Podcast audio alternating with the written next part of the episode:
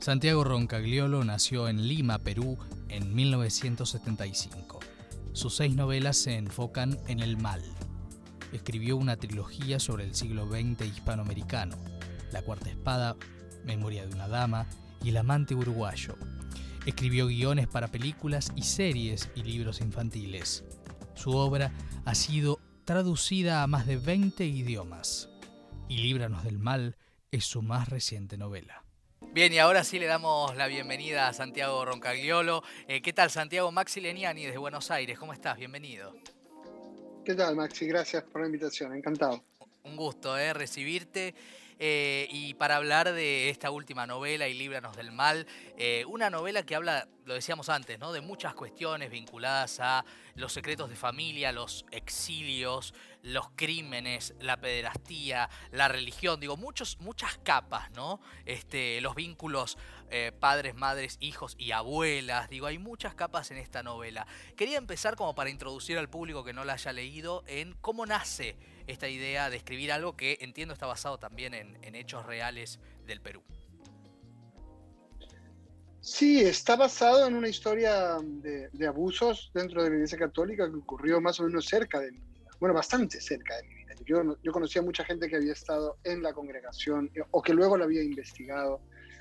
Em, eh, o que había estado de un modo u otro vinculado con, ella y que em, y cuando se hicieron públicos dichos abusos, me, impactó mucho cómo podían haber ocurrido durante muchos años a mucha gente y que nadie hablase de eso y, que, y, que, ocurriesen en el mayor silencio, ¿no? Y, entonces, en cierto sentido, esta no es una novela sobre eso, sino más bien es una novela sobre el silencio. Es una novela llena de silencios, en la que el propio lector tiene que ir adivinando qué es lo que está ocurriendo detrás de lo que no le cuenta. Sí, absolutamente. Eh, incluso este protagonista, este Jimmy, ¿no? Que es el, hijo del hombre señalado, ¿no? Que va a Perú desde los Estados Unidos donde vive, eh, es el que empieza a forzar situaciones, ¿no? A hablar con un montón de personajes que e incluso los que quieren hablar les cuesta hablar. Hay una cosa sobre la imposibilidad también, ¿no? Sobre las taras, las trabas. Sí, uh, el abuso es, en cualquiera de sus manifestaciones, el daño que te hace a alguien que dice que te quiere, que tú crees que te quiere, que posiblemente esa persona cree que te quiere y cuyo amor siempre está consagrado por, por distintas instituciones sociales, la, familia, la educación, eh, el colegio, eh, la clase social. Y entonces, si tú hablas, no solamente involucras al abusador, sino involucras a todas esas entidades, a, toda ese, a todo ese, entramado social. de manera que el silencio se extiende a todos como, como, una culpa compartida, ¿no? como algo de lo que no se puede hablar porque cuestiona lo que, lo que todos son, lo, lo que son en conjunto. Y eso es escalofriante porque, porque las cosas más terribles pueden ocurrir a vista de todos sin que nadie ni siquiera las llame por su nombre. Claro, estamos hablando de esos pactos, ¿no? Esos pactos de silencio que efectivamente sostienen esta situación. Eh, y, y, al mismo tiempo hay algo, hay algo de la novela que, que uno al leerla puede también valorar, que es que eh, estamos en un tiempo en el cual por suerte se empieza a hablar ¿no? También desde la ficción, como en este caso, estos temas que antes eran totalmente tabúes. Pero en tu caso, tu decisión literaria es eh, que sea una cuestión que el lector va construyendo también y que se va dando a cuentagotas, ¿no? Que, no, que trata de esquivar los lugares comunes. Hay algo muy interesante en eso, ¿no? De tu novela.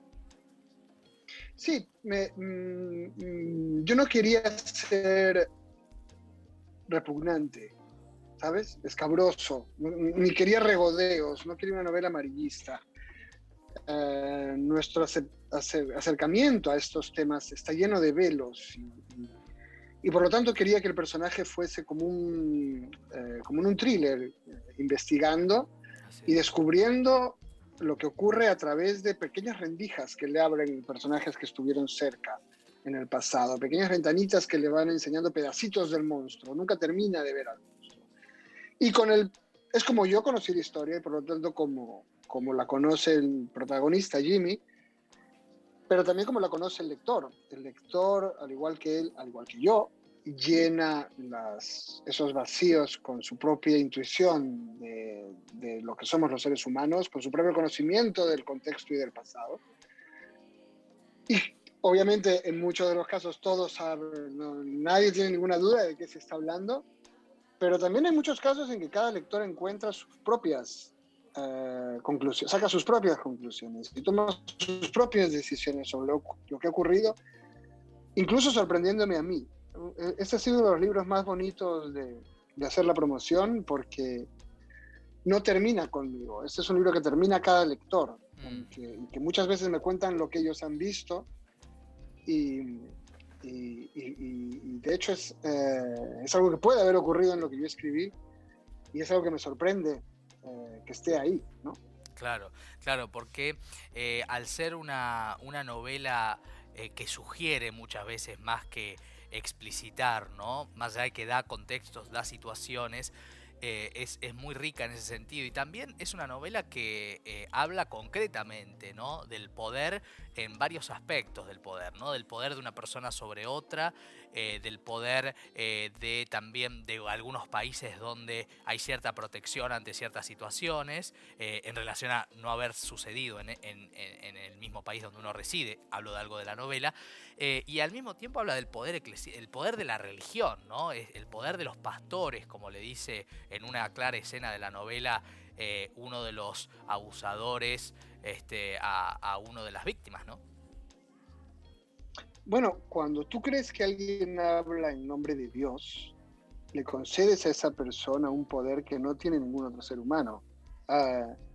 Un padre, un, una madre, un presidente, eh, tienen su poder porque, porque tú lo reconoces eh, en virtud de su autoridad familiar o porque se lo ha dado el voto, pero, pero el poder de alguien que, que consideras un representante de Dios eh, te obliga a someterte. ¿Cómo podrías negarte a, Dios? Y esto hace muy vulnerables a los personajes de este libro, porque ellos quieren gustarle a Dios. Una de las cosas que ocurre es que ellos muchas veces sufren maltratos sin saber que son maltratos, pensando que son elegidos. Claro. Y, y ese es uno de los, de los, asuntos más perversos de este libro, cómo la víctima se ofrece al sacrificio porque cree que es un honor, cree que es un privilegio, cree que Dios lo está señalando. Claro. Y eso es, bueno, espeluznante. Uh, creo que yo escribo en general historias espeluznantes, historias de terror, solo que, solo que los fantasmas y los vampiros no, no están en el mundo sobrenatural, sino en nuestros corazones, en nuestras cabezas, en lo unas personas nos hacemos con otras. Claro, claro. Eh, esa, esa génesis del mal, ¿no? Eh, que también se, se, da en cuanto a los enmascaramientos, Santiago, porque es interesante ver cómo los aparentes eh, administradores del bien, ¿no? Porque son aparentes administradores del bien en algunos casos, como en el caso de, de, esta novela y de la historia en la que se basa esta novela, que es esta historia y tantas otras, porque uno puede pensar en la película Spotlight, ¿no? Eh, que estuvo en su momento nominada al Oscar, este, también estamos hablando de lo mismo, eh, y, y, daría la sensación de que estamos hablando de un juego de máscaras, ¿no? Sí. Uh, y estamos hablando de chicos que con gran frecuencia y esto lo vi en varios casos reales que ocurre en la novela, uh, están buscando un padre. Esto ocurrió con, con, una, con una, frecuencia enorme. Eh, los, los, que entran a esta congregación son adolescentes en el momento de decidir qué van a hacer con su adultez, sin referentes claros, porque las figuras de adultos, varones, con las que han crecido están ausentes o, o o son uh, o enfermas o débiles. Sí. Y entonces hay alguien que se enmascara como su padre. Eh, hay alguien que se ofrece a ser su padre. Claro. Y en este juego de, de, de máscaras les ofrece también la, la, apariencia de que ellos son soldados de una misión más elevada. Claro, que ellos claro. van, a, van a salvar al mundo. Y entonces también ellos se enmascaran como, como soldados y, y como miembros de una élite con una misión, y entonces eh, sienten algo que es muy reconfortante. Si, tú te sientes extraño, si tú te sientes diferente, tú necesitas una máscara, la máscara de, de, querer poder creer que no eres diferente, que eres mejor. Claro, claro.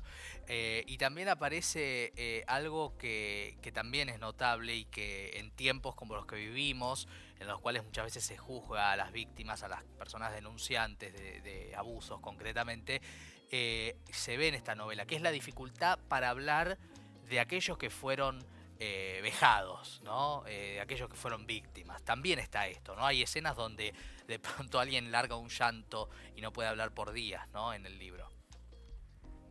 En general, es otra característica del abuso, de todos los, abusos. La, víctima tiende a pensar que es culpa suya. Y eh, cuando se trata de la Iglesia Católica, eh, es peor porque uno de los temas centrales de, nuestra religión es la culpa. Eh, la, sensación de culpa y la necesidad de redención es, mucho más fuerte que, no sé, que en el budismo o que en otras, que en otras filosofías de la vida y de, religiones, ¿no? Y, esa culpa hace que, que, todo lo que te hagan lo consideres de, tu responsabilidad. Ese es uno de los puntos más perversos de lo, que ocurre con, con, los personajes de esta novela, ¿no? Em, la sensación de que ellos causaron lo que les ha ocurrido. Claro. Sí, sí, que eso... De que, peor, de que se lo merecen. Que se lo merecen, claro.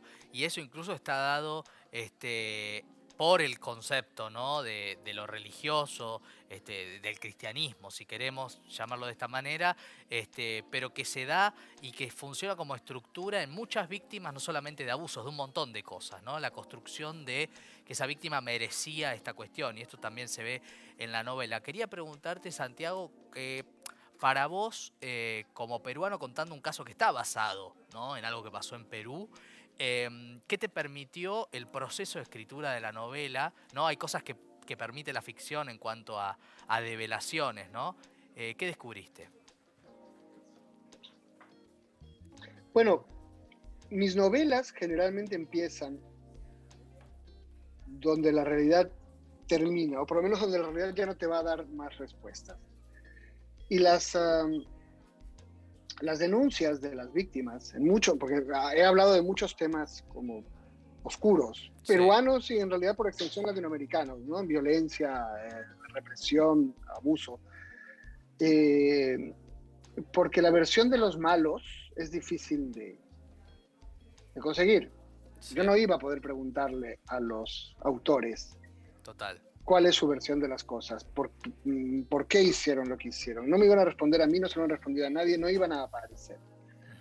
Y, creo que eh, las novelas, o por lo menos mis novelas, son una exploración a partir de ese punto, en el que ya no lo vas a, conseguir. Pero sabes también que la gente no es solo mala las 24 horas del día o solo buena las 24 horas del día. Tiene que haber una versión que les permita vivir consigo, que nos permita a todos vivir con nosotros mismos, porque nadie cree que es malo.